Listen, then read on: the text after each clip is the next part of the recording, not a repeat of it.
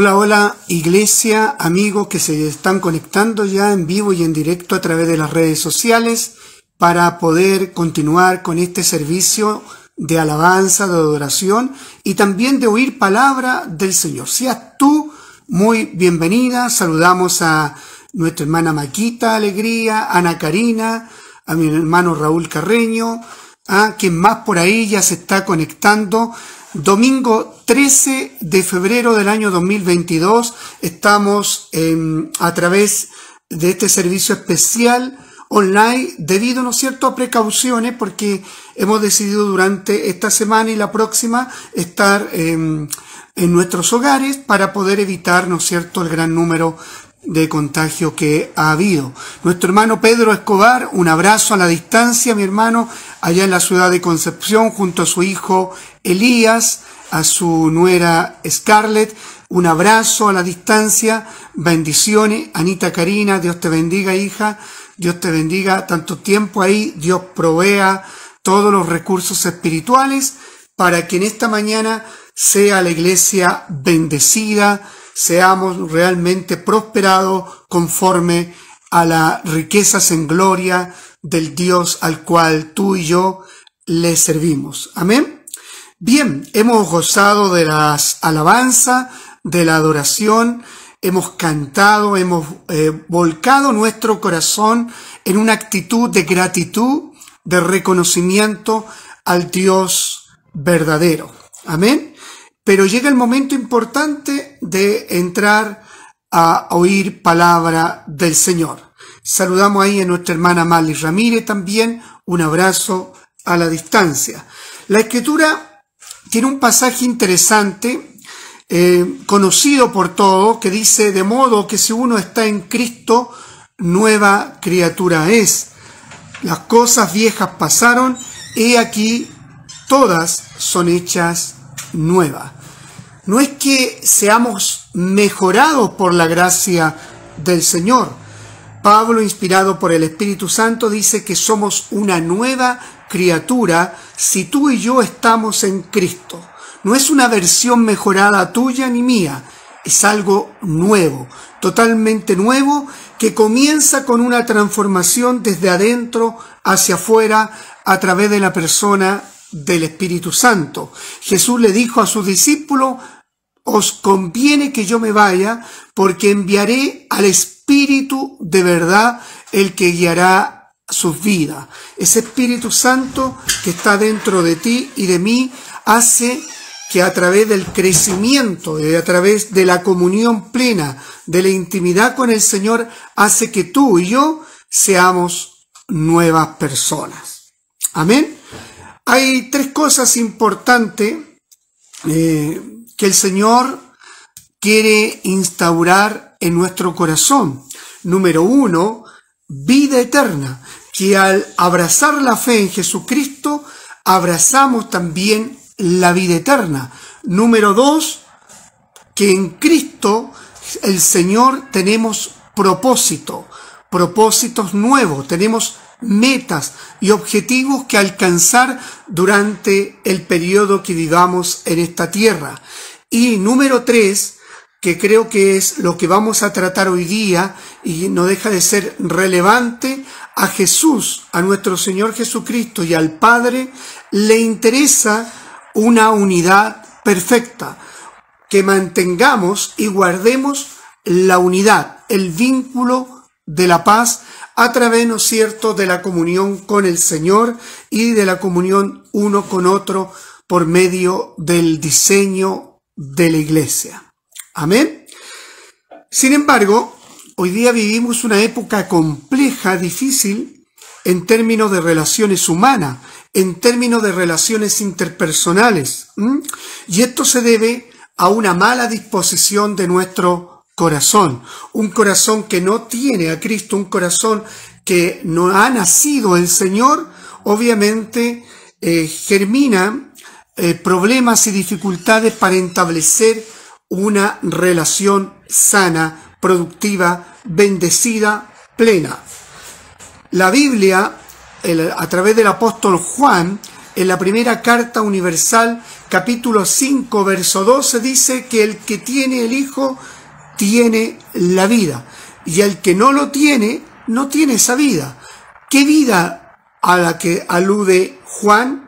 La vida plena, la vida, la vida bendecida, prosperada, cuando estamos sometidos, sujetos a la voluntad del Padre y a los principios de su palabra. Solo entonces esa vida que nos sumerge, una vida nueva, que es Cristo en nosotros, hace posible que tú y yo tengamos una vida plena y abundante. Aleluya. Por lo tanto, la unidad es el objetivo de nuestro Señor Jesucristo, la unidad de la iglesia, la unidad de una familia, la unidad, ¿no es cierto?, de un matrimonio es fundamental porque a través de este concepto de unidad, de lo que Él quiere, Él envía, ¿no es cierto?, su bendición, su gloria y manifiesta y revela su presencia al sistema y al mundo conocido. Aleluya. Ahora, la pregunta es cómo se logra esto. ¿Ah? ¿Qué se requiere por parte de ti y de mí para experimentar la verdadera unidad a lo que Cristo quiere que vivamos? Eso es justamente lo que a través de la palabra que el Señor ha puesto en mi corazón podamos entender y podamos validar y considerar la importancia de este elemento que es guardar y preservar la unidad del espíritu del cuerpo de Cristo.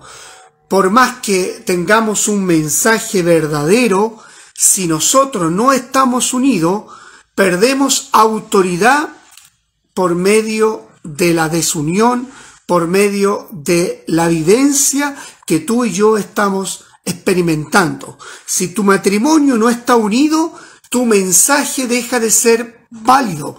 Si la iglesia no está unida, si el cuerpo de Cristo no tiene esa unidad perfecta, esa comunión perfecta, de nada sirve que nos pongamos a predicar en las calles, anunciar el Evangelio de las buenas nuevas. Se requiere de experimentar lo que la palabra decía al principio, de modo que si yo estoy en Cristo, nueva criatura soy. Oremos al Señor para oír la palabra en esta mañana, para que nuestro corazón esté preparado y el Espíritu Santo eh, atraviese toda dureza, eh, despierte toda conciencia que está adormecida y provoque el Espíritu vida y provoque libertad en esta mañana. Padre amado, Dios Todopoderoso, te damos gracias, Señor, por este privilegio de estar delante de ti en esta mañana para adorarte y exaltarte y poder tener comunión plena a través, Señor, de las redes sociales con la iglesia y los amigos que se están conectando. Señor, permite que tu palabra sea soltada, sea predicada y enseñada conforme al diseño tuyo, conforme a la potencia de tu reino, para que, Señor, ella nos liberte, nos fortalezca, nos anime y nos saque, Señor, de todo error doctrinal, en esta mañana. Que tu glorioso Espíritu Santo pueda provocar el milagro y el secreto divino de permanecer como un solo hombre y una sola mujer, en un solo espíritu, para que tu pueblo, Señor, tenga un mensaje vivo, eficaz y consolidado a través del Evangelio. Habla a tu pueblo en esta mañana. Ministranos, Señor, por medio del poder de tu palabra, revelando, Señor, los recursos espirituales que necesitamos para poder preservar la unidad del cuerpo de Cristo. Bendice a tu iglesia en el nombre del Padre, del Hijo y de tu Santo Espíritu. Amén y amén. Aleluya. Saludamos a los que ya se han ido añadiendo, nuestra hermana Elizabeth Montenegro, nuestro hermano Osvaldo, nuestro hermano Juan Carlos Roja, nuestra hermana Pilar Cruz, por ahí que a, quien más veo. Ahí estamos ya nuestra hermana Génesis, nuestro hermano Raúl. Bueno, ya están ahí toda la hermandad y los amigos que domingo tras domingo nos siguen en esta, en esta jornada a través de las redes sociales. Cuando Jesús inicia su ministerio público en Jerusalén y convoca a doce hombres a los cuales los constituye como apóstoles, discípulos, el fin de tratar de procesar a estas doce personas era que pudieran entender el valor, lo valioso que era que permanecieran unidos.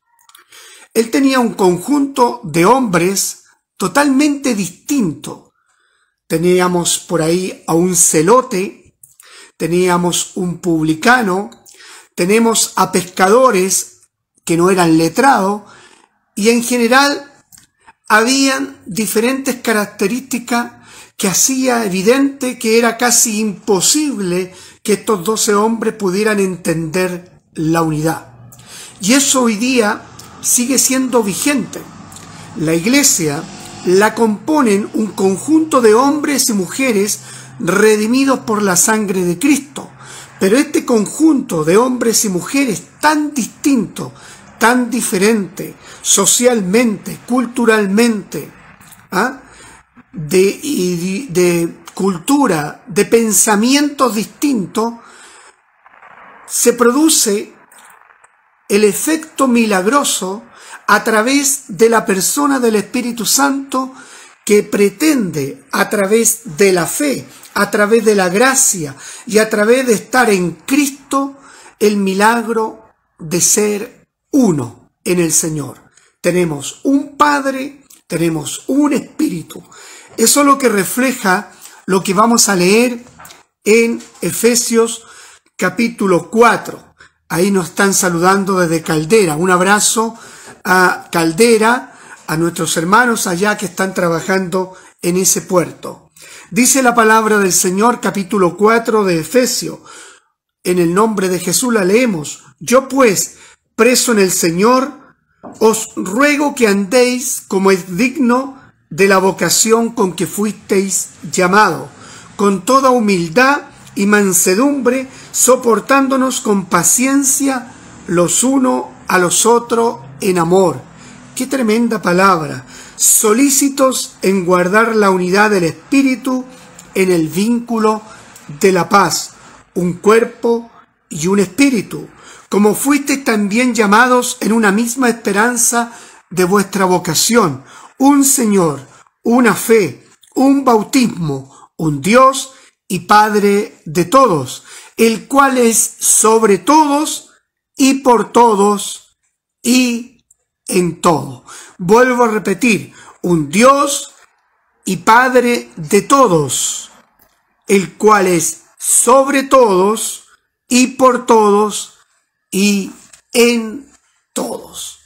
Aleluya, qué tremendo, qué tremenda porción bíblica, porque cuando uno la analiza y ve el detalle, la inspiración del apóstol Pablo para hablarle a la iglesia de los Efesios, él habla, dice que fuimos llamados, ¿no es cierto?, para que andemos con una dignidad conforme al pensamiento y voluntad del Padre y dice que debemos andar con humildad.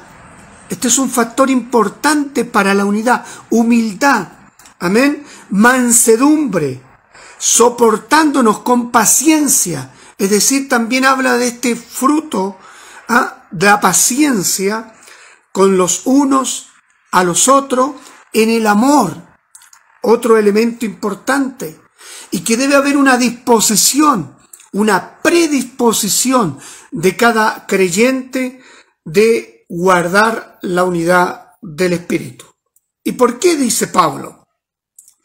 Porque tenemos un solo Padre, un Dios y Padre de todos, Padre tuyo, Padre mío, un Dios tuyo y un Dios mío, el cual está por sobre todos nosotros, está por todos nosotros, es decir, a favor tuyo y a favor mío. No solamente a favor tuyo, ni solamente a favor mío, sino que a favor de todos aquellos que han abrazado la fe. Y está en todos. Este Padre, este Dios, este, este soberano Rey está dentro de ti y dentro de mí. Ah, está este Espíritu Santo que mora en ti y en mí hace que tengamos vida nueva y que nuestra forma de pensar empiece a parecerse, a alinearse al pensamiento del Padre. Alabado sea el Señor. ¿Qué provoca esto entonces?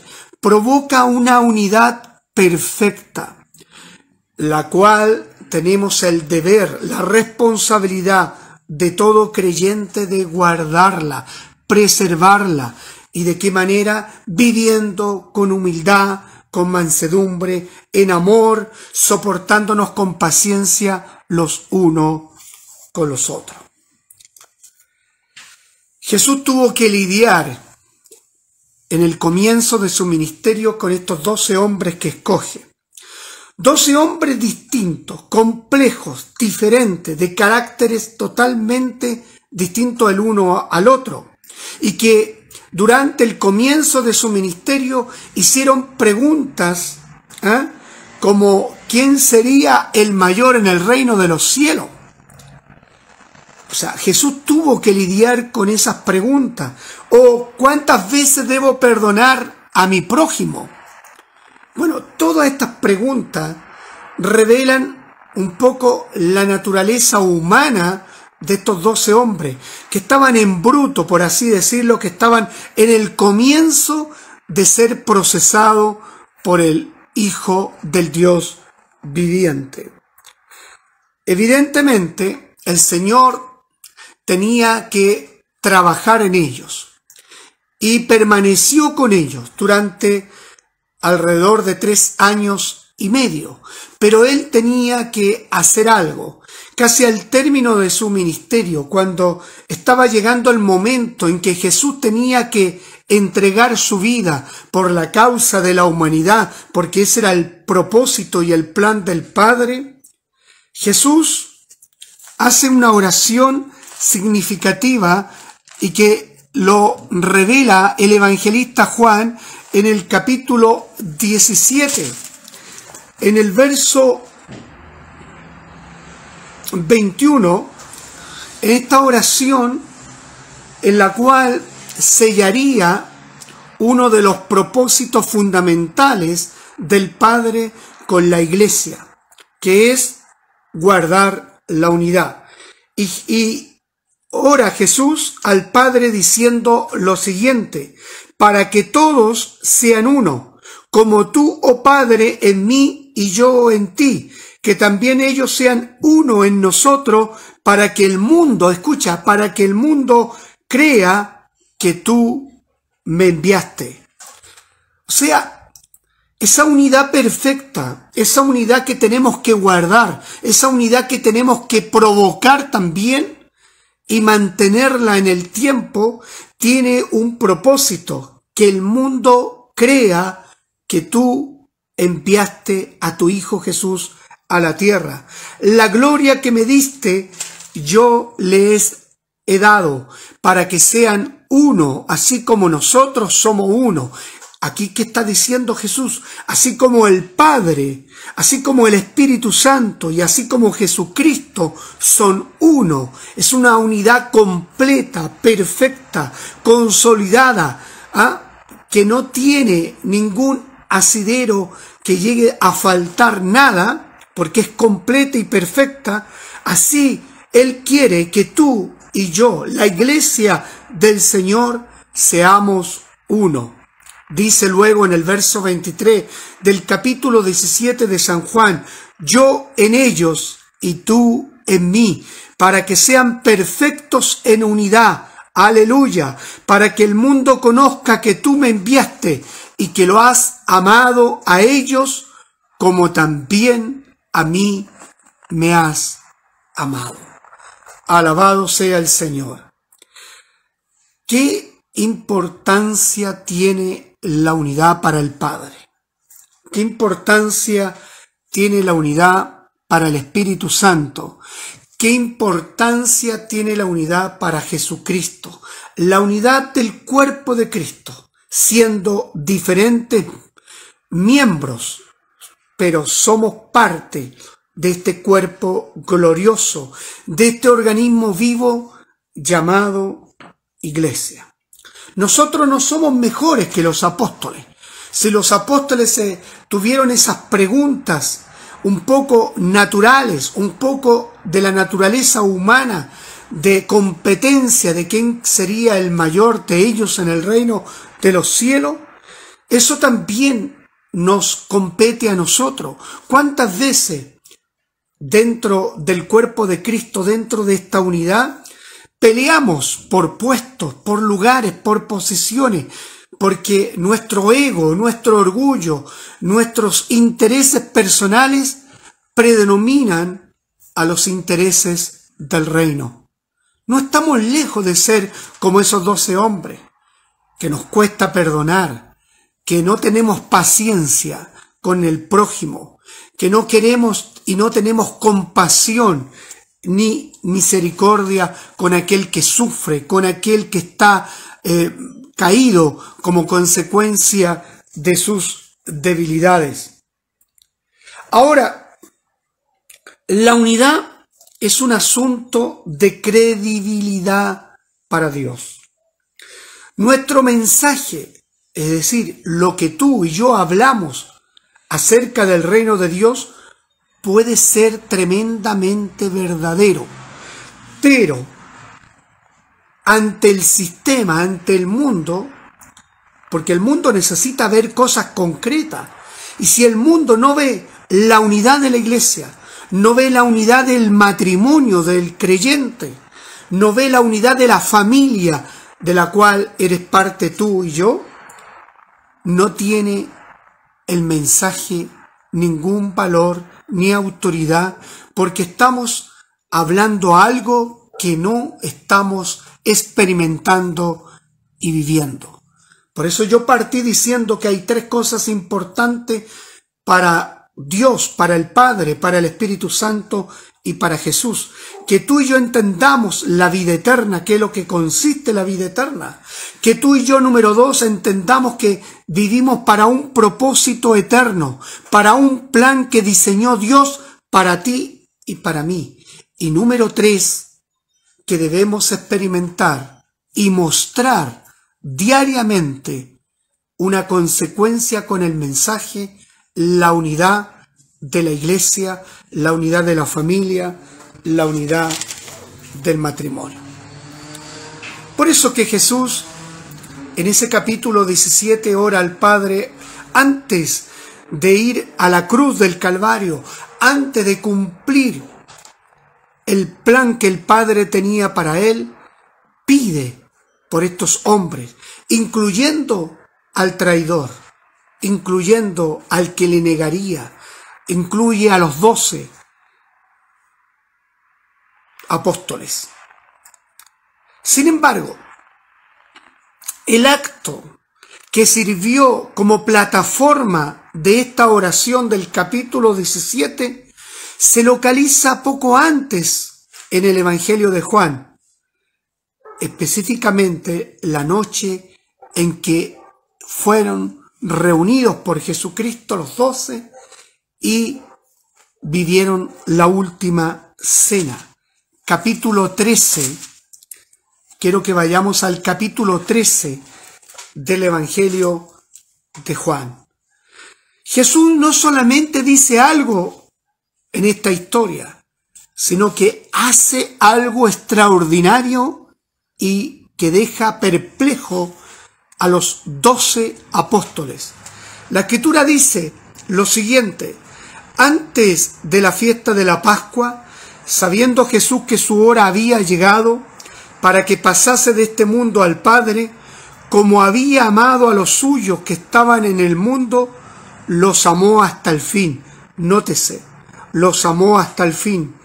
Y cuando cenaban, como el diablo ya había puesto en el corazón de Judas Iscariote, hijo de Simón, que le entregase, sabiendo Jesús que el Padre le había dado todas las cosas en sus manos y que había salido de Dios y a Dios iba, se levantó de la cena, se quitó su manto y tomando una toalla se la ciñó. Luego puso agua en un lebrillo y comenzó a lavar los pies de los discípulos y a enjugarlos con la toalla con que estaba ceñido. Entonces vino a Simón Pedro y Pedro le dijo, Señor, ¿tú me lavas los pies? Porque le pareció extraño. Respondiendo Jesús y le dijo, lo que yo hago, tú no lo comprendes ahora, mas lo entenderás después. Pedro le dijo, no me lavarás los pies jamás. Jesús entonces le responde, si no te lavare, no tendrás parte conmigo. Le dijo Simón Pedro, Señor, no solo mis pies, sino también las manos y la cabeza. Pero mira lo que le dice Jesús, el que está lavado no necesita sino lavarse los pies, pues está todo limpio, y vosotros limpios estáis, aunque no todos, refiriéndose a Judas, porque sabía quién le iba a entregar, por eso dijo, no estáis limpios todos. Así que después que les hubo lavado los pies, tomó su manto, volvió a la mesa y le dijo, ¿sabéis lo que os he hecho? Vosotros me llamáis maestro y señor, y decís bien, porque lo soy. Pues si yo, el señor y el maestro, he lavado vuestros pies, escucha bien, vosotros también debéis lavaros los pies los unos a los otros, porque ejemplo os he dado para que yo, para que como yo os he hecho, vosotros también hagáis. Bendito sea el Señor. Este es el acto, esta es la evidencia, esto es algo concreto que el Dios eterno, encarnado en Jesús, hace antes de ir a la cruz del madero. ¿Para qué lo hace? Para plasmar a estos doce hombres, a estos seguidores y al resto que formarían el comienzo de la iglesia primitiva y entendieran el ejemplo que él estaba haciendo por, por mantener el valor de la unidad porque a Jesús le interesaba la unidad de sus seguidores. Y la única forma de que la unidad se guarde, sea preservada y sea provocada es lo que hizo Jesús. No solamente literalmente lavó los pies, sino que detrás de este acto hay un simbolismo espiritual que tiene que ver con el reino de Dios. Fíjate, para poder entender este pasaje yo debo entender la historia, el contexto de lo que significa lavar los pies para los judíos. Recuerde que ellos caminaban largas distancias por tierras polvorientas. Y, ¿no es cierto?, cada hogar se tenía un lebrillo con agua para que cuando las visitas o los residentes de ese hogar llegaran, pudiesen lavarse los pies, porque ellos usaban sandalias descubiertas en gran parte de su pie y por lo tanto al caminar levantaban polvo y el polvo ensuciaba sus pies. Al sentarse a la mesa la familia judía, se sentaban, ¿no es cierto?, en el suelo. Y obviamente sus pies tenían que estar limpios. Sin embargo, en algunas partes de los judíos, especialmente la gente rica, los judíos ricos, bien posicionados, esta tarea, esta labor de lavarse los pies no era de ellos, la ejecutaba un esclavo. El peor de los esclavos tenía que hacer esta tarea.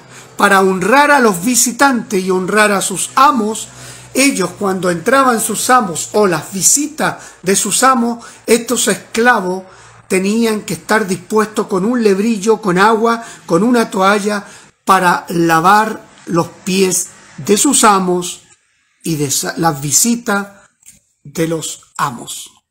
Por lo tanto, entendemos que esta tarea era hecha por un esclavo. Esa es la postura que tomó Jesucristo.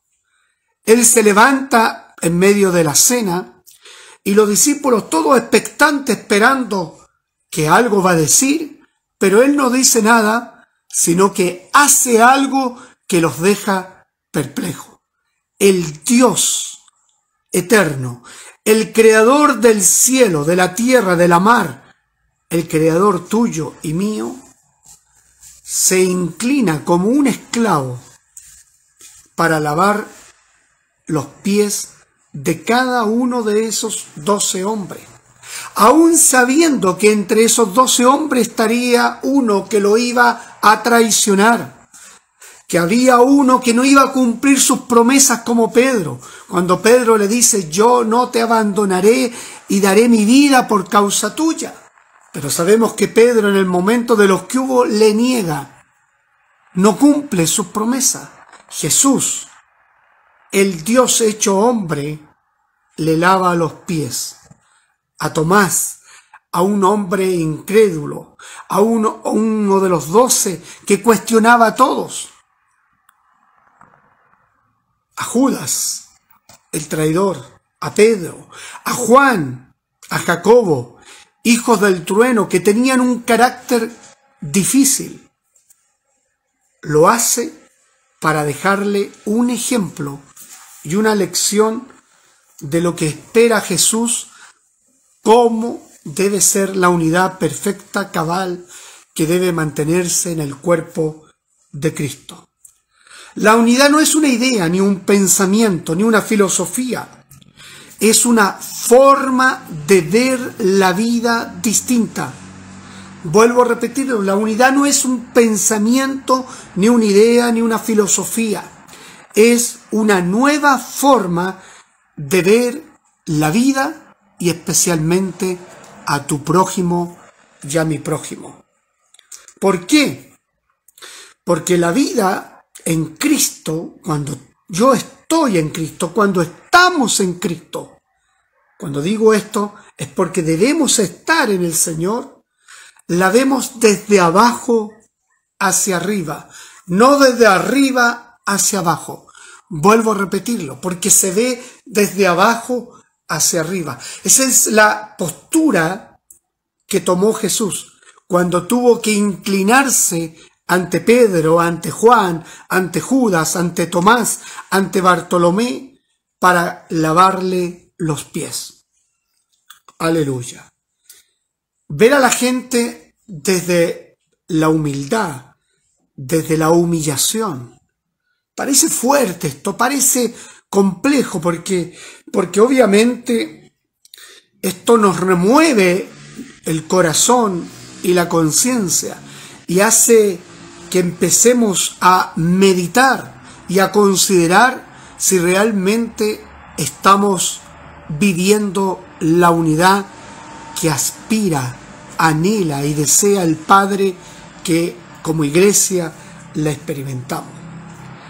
Ante este, este pasaje, ante este hecho de Jesús, la escritura revela tres movimientos interesantes que debemos tomar en cuenta para preservar la unidad.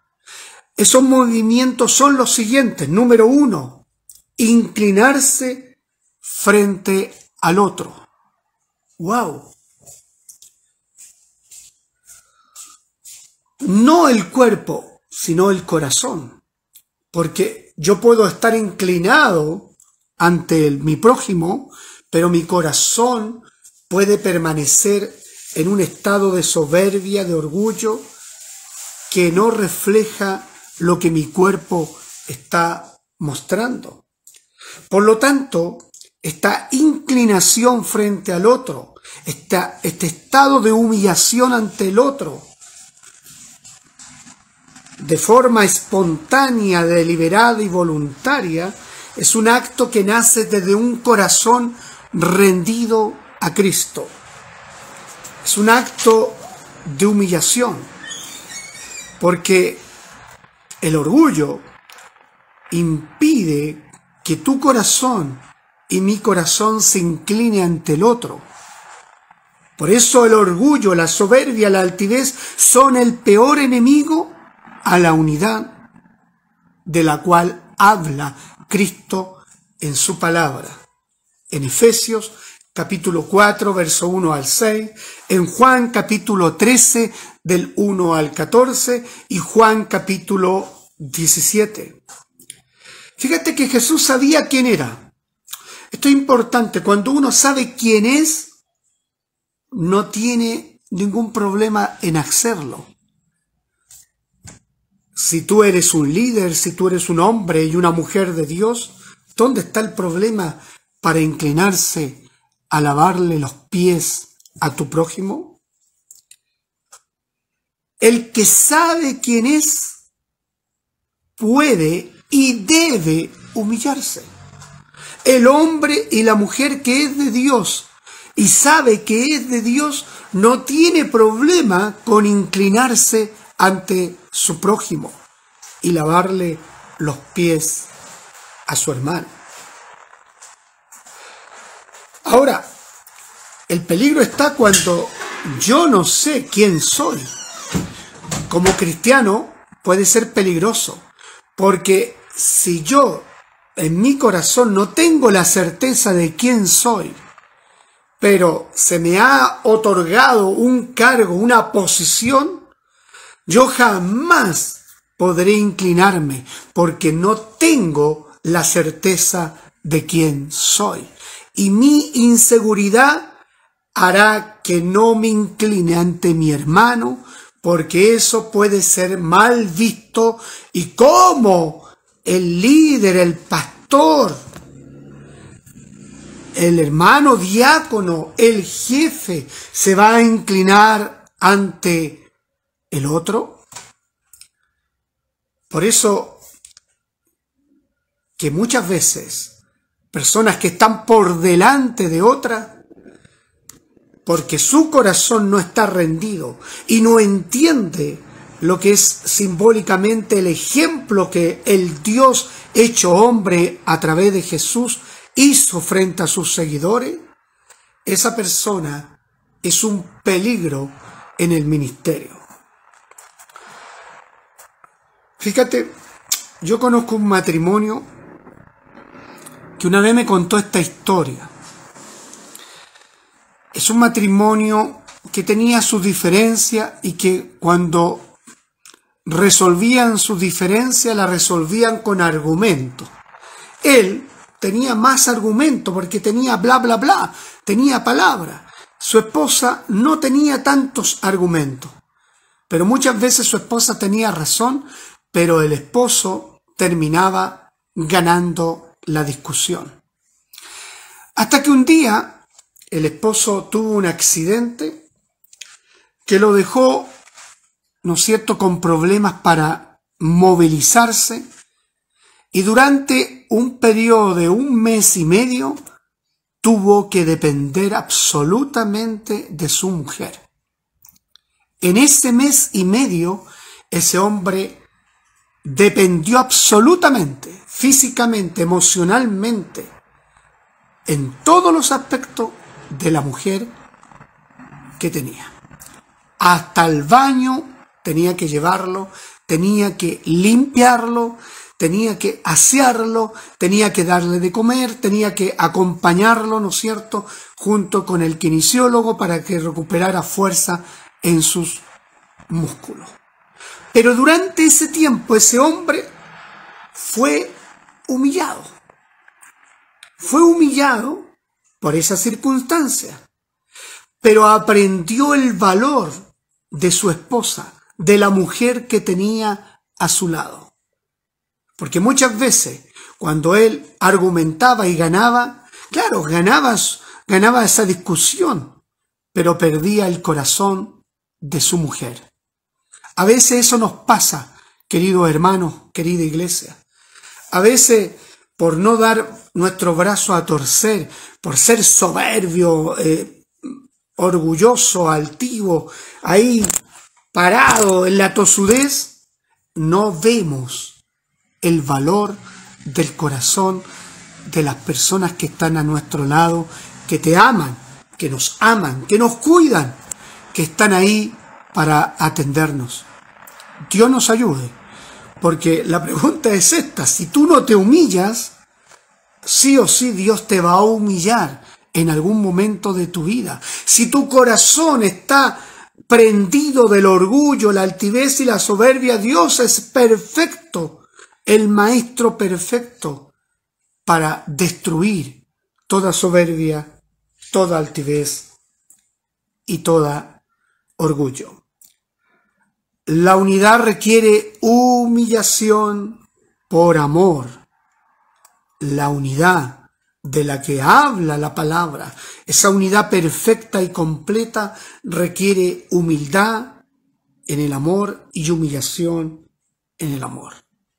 Por lo tanto, número uno, inclínate ante el otro sin cuestionar el por qué lo haces sino el para qué lo haces. Eso es lo importante, no el por qué tengo que hacerlo, el para qué.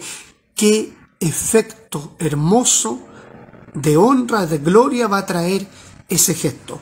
Número dos, Jesús pudo ver correctamente la suciedad de sus doce discípulos. Número dos, por lo tanto, el segundo principio es ver correctamente la suciedad de tu hermano, de tu prójimo.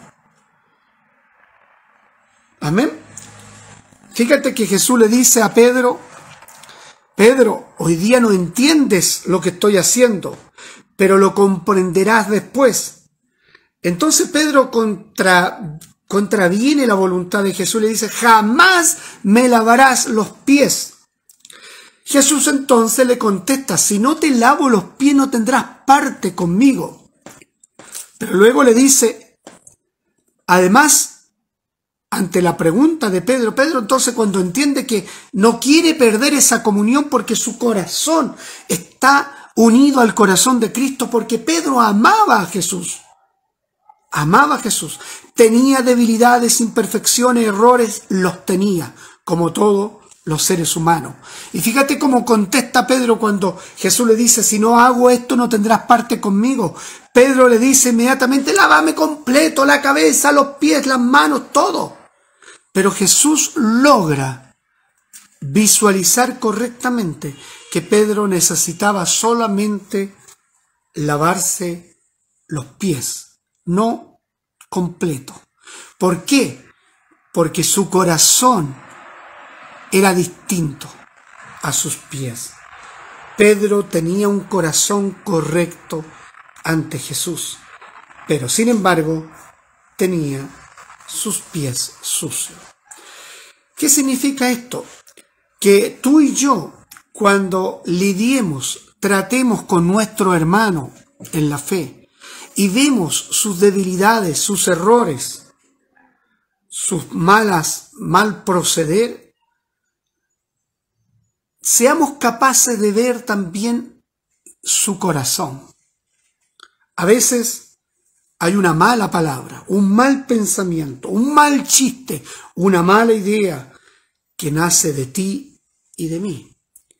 Y nuestro prójimo inmediatamente nos juzga y nos condena como ser completo y nos dice, este no sirve para esto.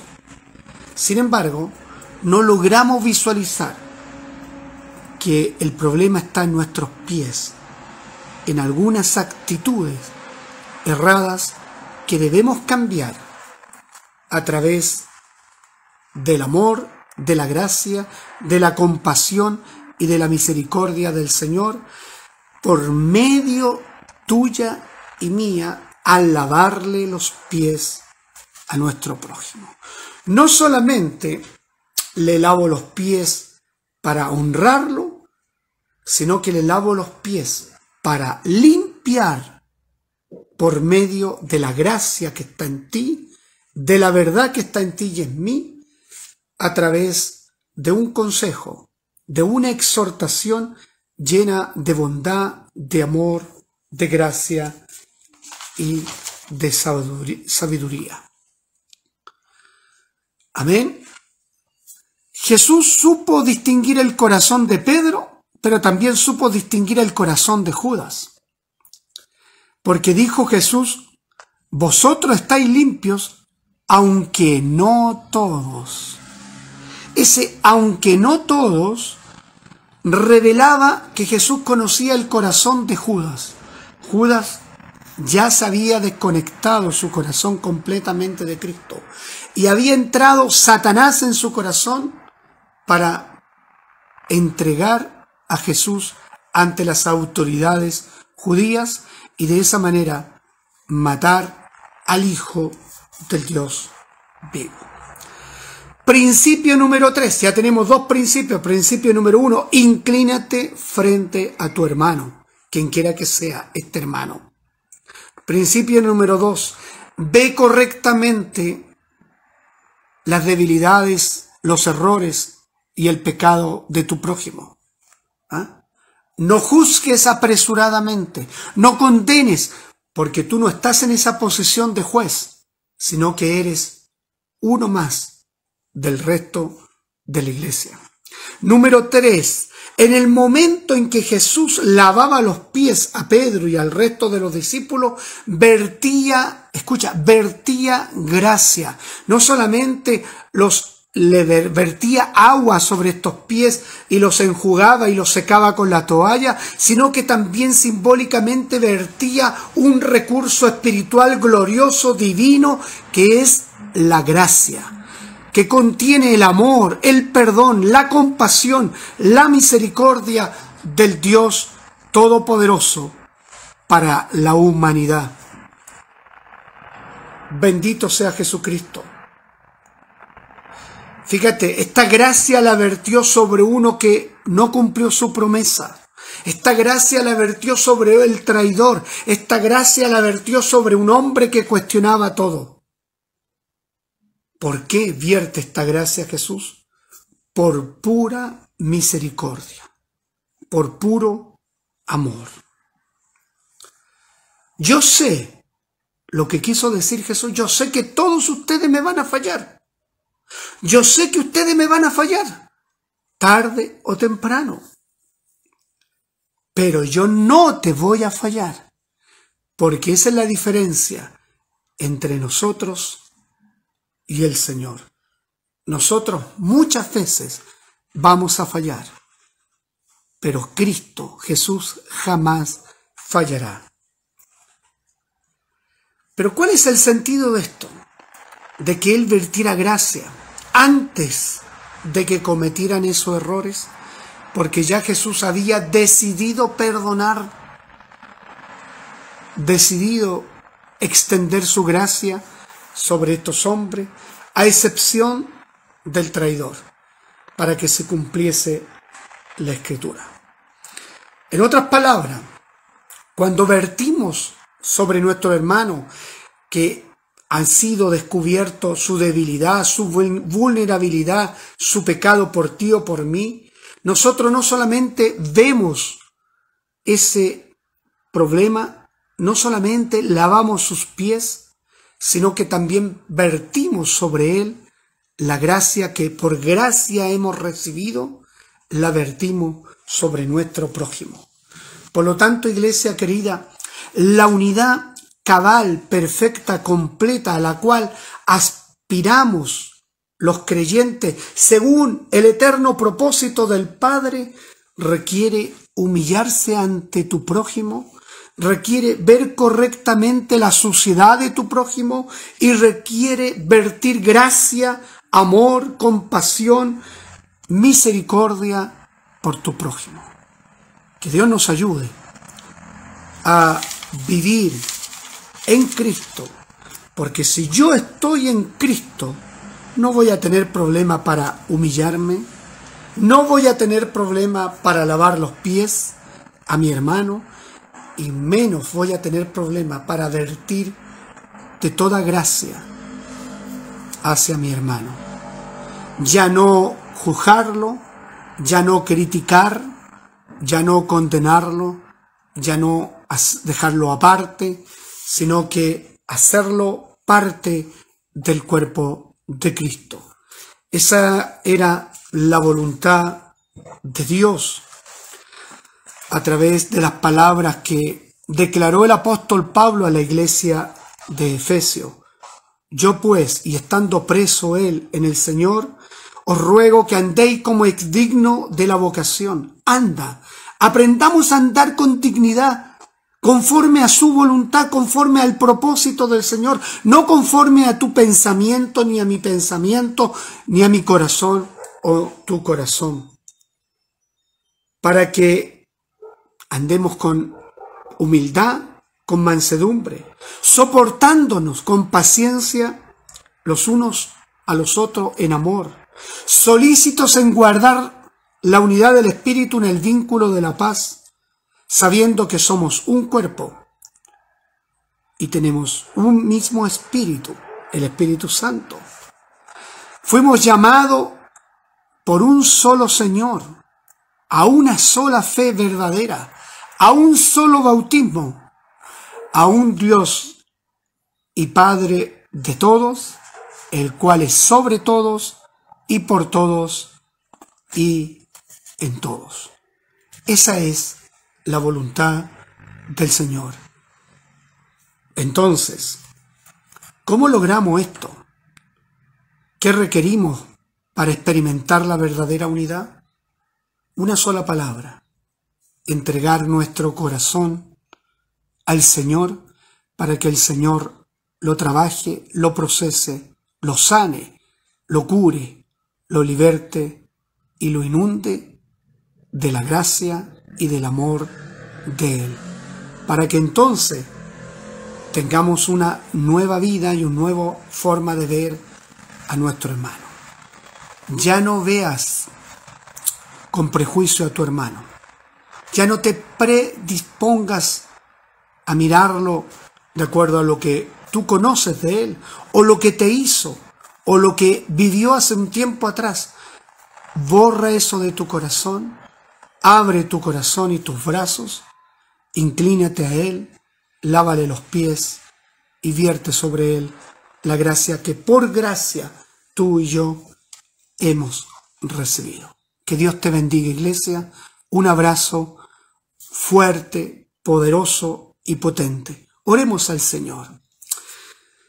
Papito, tu palabra ha sido declarada en esta mañana y tu palabra es verdad. Señor, presento a tu pueblo, presento a tu iglesia, a los amigos que nos están viendo y nos verán quizás más adelante, a todos aquellos que por alguna razón verán este video hoy o los siguientes días. Quiero orar por ese corazón. Quiero orar en el poder de tu Espíritu Santo para que tú puedas vertir toda gracia del cielo sobre esos corazones compungidos, quebrantados, rotos, como consecuencia de una mala disposición del corazón de tu pueblo. Señor, trae a la luz trae al corazón de, este pueblo tu verdad de tu palabra, para que tu reino pueda establecerse en cada uno de nosotros y podamos realmente vivir en Cristo y ser una nueva persona. Para que desde esa perspectiva miremos a la gente, desde esa condición veamos a las personas. Como tú miraste con ojos de compasión a las multitudes, porque estas multitudes tenían, eran ovejas sin pastor. Ayúdanos, Señor, a ser puente, a ser, Señor, piso, a ser, Señor, el medio que tú uses para alcanzar por misericordia a la humanidad que falta al propósito eterno. Señor, ministranos profundamente en lo secreto y en lo oculto de nuestro corazón para que pueda salir a la luz todo lo que empaña tu gloria. Libértanos, Señor, de la forma de ser, de la forma de pensar y de la forma de proceder incorrecta con nuestro prójimo. Y ayúdanos a mirar con una mirada tierna, compasiva, llena de amor y de verdad, para poder tratar con las debilidades de los otros, para que de esa manera como yo quiero que hagan conmigo, yo hago así con mi prójimo. Bendice a tu iglesia en el nombre de Jesucristo. Amén y amén. Que Dios bendiga a la iglesia y les cuento que esta semana, eh, bueno, yo voy a tener algunas visitaciones que hacer esta semana el martes y el jueves y probablemente el miércoles, pero el próximo domingo se mantiene el culto online, se mantiene el culto a través de las redes sociales. Y dependiendo cómo estén los números, ¿no es cierto?, esta semana, el, retomaríamos el culto presencial el domingo 27 de febrero, ¿ok? Así que Dios te bendiga, acuérdate de la ofrenda, aunque tengamos culto online, hay ofrenda y también pagar nuestros diezmos. Amén. La ofrenda a la cuenta Ruth de la hermana tesorera, de la hermana Sofía Donoso Duarte. Por ahí ella va a colocar el número de Ruth. 12 millones, algo y tantos, no sé, 696, 176 o 176, 696. Si rápidamente Sofía pone ahí su Ruth porque se me olvidó, ahí también acuérdese de cumplir eh, el compromiso con el arriendo ¿ah? con el arriendo que algunos hermanos se comprometieron a fin de mes. Estamos pasados, ahí está el RUT de nuestra hermana, 12.176.696-5. Amén.